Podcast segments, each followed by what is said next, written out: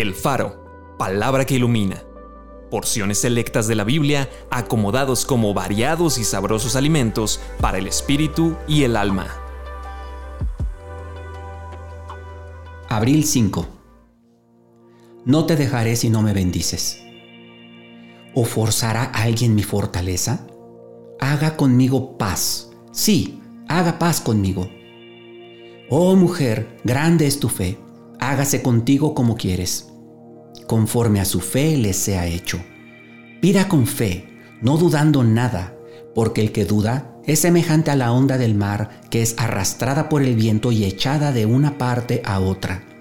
No piense pues quien tal haga que recibirá cosa alguna del Señor. Llegaron a la aldea a donde iban y él, Jesús, hizo como que iba más lejos mas ellos le obligaron a quedarse diciendo, Quédate con nosotros.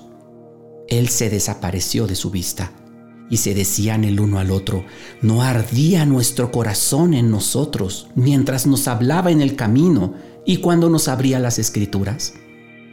Ahora pues, si he hallado gracia en tus ojos, te ruego que me muestres ahora tu camino para que te conozca y halle gracia en tus ojos. Mi presencia irá contigo y te daré descanso. Acompáñame a orar.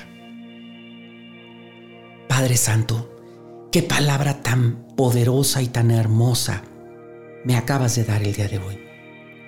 Mi presencia irá contigo. Es todo lo que yo necesito saber, que no estaré solo. Por favor, bendíceme, bendíceme, ayúdame a tomar las decisiones correctas.